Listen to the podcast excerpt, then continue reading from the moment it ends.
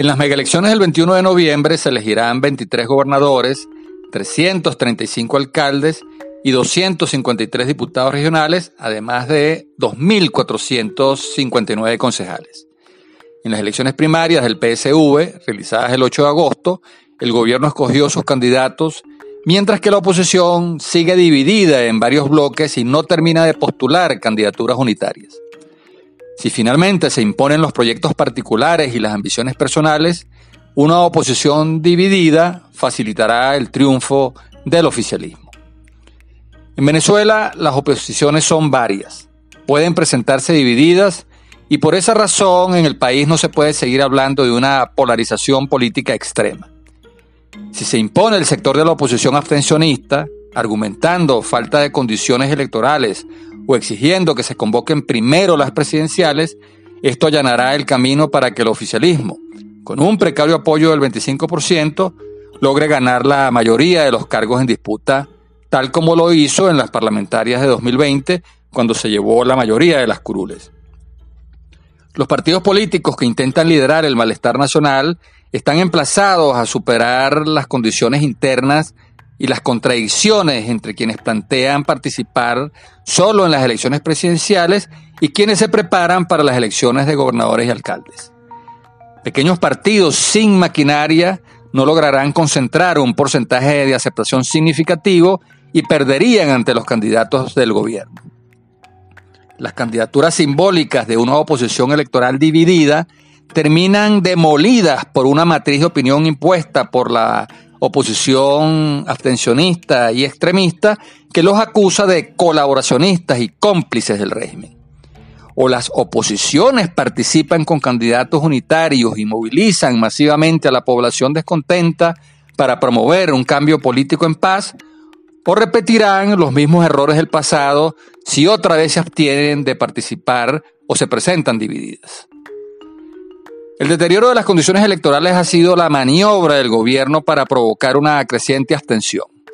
Pero también el deterioro de estas condiciones ha sido utilizadas como pretexto por una oposición dividida y debilitada para no participar ante la imposibilidad de llegar a acuerdos unitarios y finalmente ser derrotada por los candidatos oficialistas. Un gobierno autoritario que prolonga su esperanza de vida gracias a la abstención no va a otorgar todas las condiciones electorales que se le exigen. Procurará empañar el proceso electoral para inducir la mayor abstención posible. Por lo tanto, no se pueden esperar condiciones electorales ideales y quienes decidan postularse tienen que prepararse para competir en las peores circunstancias. Sin embargo, por mucho que sea el ventajismo, triquiñuelas y marañas que el oficialismo despliegue, las condiciones políticas derivadas del 80% de rechazo al gobierno son viento a favor para derrotar a sus candidatos siempre y cuando los electores vayan a votar masivamente. Si la oposición se abstiene o se presenta dividida, desperdiciará estas favorables condiciones políticas que se expresan en el abrumador rechazo al gobierno. Y es que los candidatos oficialistas cargan a cuestas con el 80% de rechazo a Maduro. Con una participación masiva del electorado, la probabilidad de derrotarlos crece al 80%. Pero justo cuando el gobierno ha registrado su peor calificación y lo más fácil es ganar una elección, el abstencionismo aparece como la tabla de salvación de un régimen que cada vez tiene menos respaldo popular. La abstención electoral ha demostrado su ineficacia para provocar los cambios políticos que el país exige y, por el contrario, ponen a ganar a los candidatos del gobierno. En las municipales de 2017, la abstención trajo como consecuencia que el PSV ganara 306 alcaldías de un total de 335. Los partidos opositores que participaron obtuvieron apenas 29 alcaldías. Lo mismo ocurrió con las elecciones de consejos municipales de 2018, en las que el oficialismo ganó el 76% de los 2.459 cargos de concejales. La abstención como política inmoviliza las fuerzas de cambio y favorece la permanencia del actual gobierno. Desde la contemplación pasiva no se ganarán gobernaciones, ni alcaldías, ni diputados, ni concejales. Y se allanará el camino para que los candidatos del oficialismo ganen a pesar del enorme rechazo al gobierno. La confianza en el electorado se construye cuando las expectativas generadas no se defraudan, sino que se cumplen. Ciertamente, el ánimo está bajo porque se viene de derrota en derrota, de frustración en frustración. Victorias parciales en gobernaciones y alcaldías podrían levantar el ánimo y la moral de la gente que no encuentra solución a sus problemas y concluyen que la única opción que les queda es emigrar. Ante el abrumador rechazo a los candidatos oficialistas, si la oposición participa con candidaturas unitarias y una estrategia de movilización y defensa del voto, podrá obtener un contundente triunfo que tendrá el efecto de un plebiscito y será interpretado como el clamor de la soberanía nacional para activar el referéndum revocatorio a partir del próximo 10 de enero del año 2022. Y esta es la única vía constitucional para adelantar la elección presidencial. Y para ese esperado momento solo faltan cinco meses.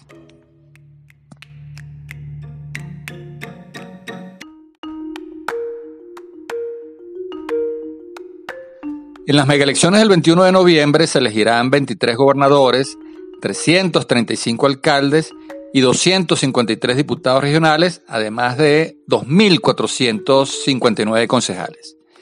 En las elecciones primarias del PSV, realizadas el 8 de agosto, el gobierno escogió sus candidatos, mientras que la oposición sigue dividida en varios bloques y no termina de postular candidaturas unitarias. Si finalmente se imponen los proyectos particulares y las ambiciones personales, una oposición dividida facilitará el triunfo del oficialismo. En Venezuela las oposiciones son varias, pueden presentarse divididas y por esa razón en el país no se puede seguir hablando de una polarización política extrema.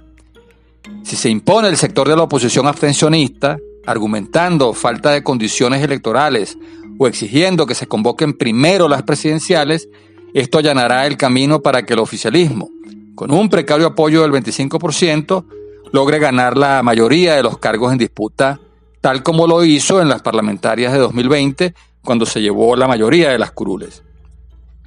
Los partidos políticos que intentan liderar el malestar nacional están emplazados a superar las condiciones internas y las contradicciones entre quienes plantean participar solo en las elecciones presidenciales y quienes se preparan para las elecciones de gobernadores y alcaldes. Pequeños partidos sin maquinaria no lograrán concentrar un porcentaje de aceptación significativo y perderían ante los candidatos del gobierno. Las candidaturas simbólicas de una oposición electoral dividida terminan demolidas por una matriz de opinión impuesta por la oposición abstencionista y extremista que los acusa de colaboracionistas y cómplices del régimen. O las oposiciones participan con candidatos unitarios y movilizan masivamente a la población descontenta para promover un cambio político en paz, o repetirán los mismos errores del pasado si otra vez se abstienen de participar o se presentan divididas. El deterioro de las condiciones electorales ha sido la maniobra del gobierno para provocar una creciente abstención.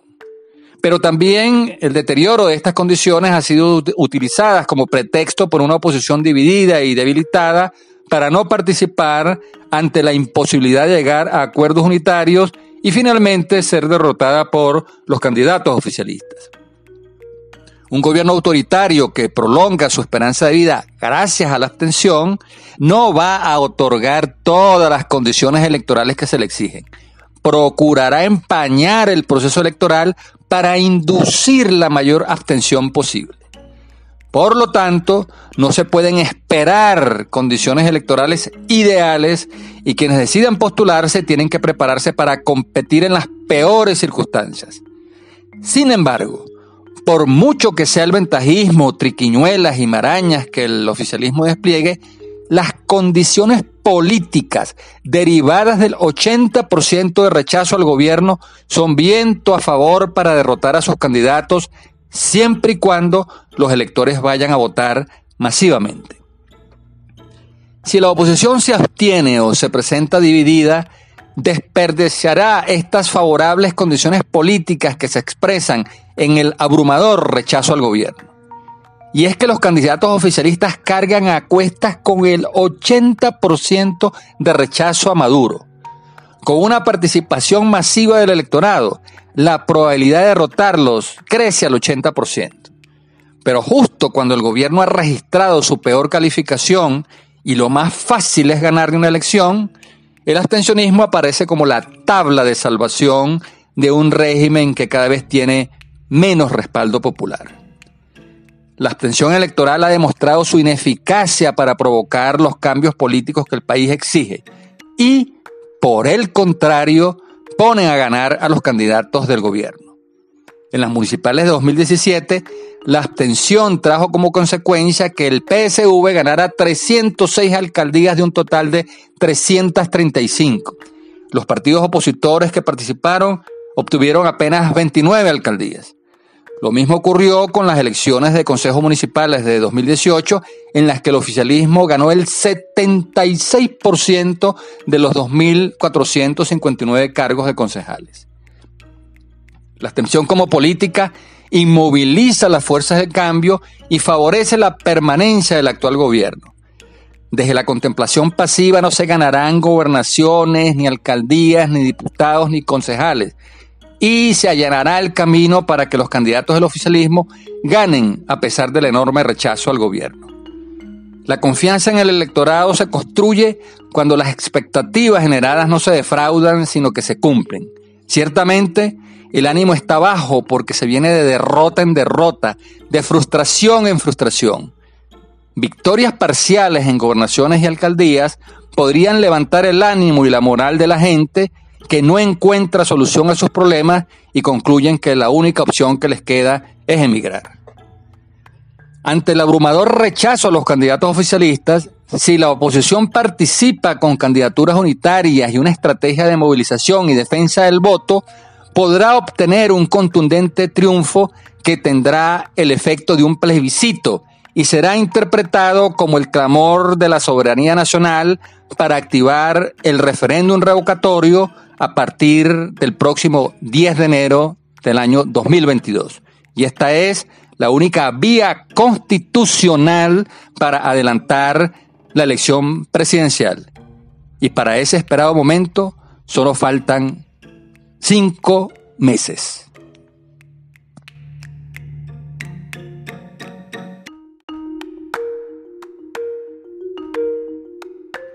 En las megaelecciones del 21 de noviembre se elegirán 23 gobernadores, 335 alcaldes y 253 diputados regionales, además de 2.459 concejales.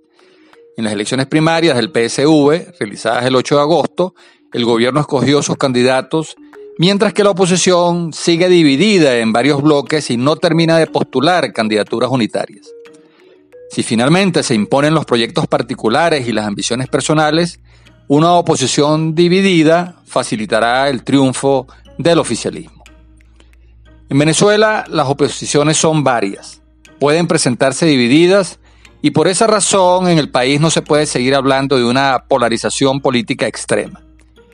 Si se impone el sector de la oposición abstencionista, argumentando falta de condiciones electorales o exigiendo que se convoquen primero las presidenciales, esto allanará el camino para que el oficialismo, con un precario apoyo del 25%, logre ganar la mayoría de los cargos en disputa, tal como lo hizo en las parlamentarias de 2020, cuando se llevó la mayoría de las curules. Los partidos políticos que intentan liderar el malestar nacional están emplazados a superar las condiciones internas y las contradicciones entre quienes plantean participar solo en las elecciones presidenciales y quienes se preparan para las elecciones de gobernadores y alcaldes. Pequeños partidos sin maquinaria no lograrán concentrar un porcentaje de aceptación significativo y perderían ante los candidatos del gobierno. Las candidaturas simbólicas de una oposición electoral dividida terminan demolidas por una matriz de opinión impuesta por la oposición abstencionista y extremista que los acusa de colaboracionistas y cómplices del régimen. o las oposiciones participan con candidatos unitarios y movilizan masivamente a la población descontenta para promover un cambio político en paz, o repetirán los mismos errores del pasado si otra vez se abstienen de participar o se presentan divididas. El deterioro de las condiciones electorales ha sido la maniobra del gobierno para provocar una creciente abstención. Pero también el deterioro de estas condiciones ha sido utilizadas como pretexto por una oposición dividida y debilitada para no participar ante la imposibilidad de llegar a acuerdos unitarios y finalmente ser derrotada por los candidatos oficialistas. Un gobierno autoritario que prolonga su esperanza de vida gracias a la abstención no va a otorgar todas las condiciones electorales que se le exigen. Procurará empañar el proceso electoral para inducir la mayor abstención posible.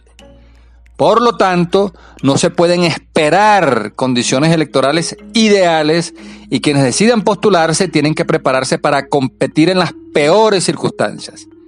Sin embargo, por mucho que sea el ventajismo, triquiñuelas y marañas que el oficialismo despliegue, las condiciones políticas derivadas del 80% de rechazo al gobierno son viento a favor para derrotar a sus candidatos siempre y cuando los electores vayan a votar masivamente.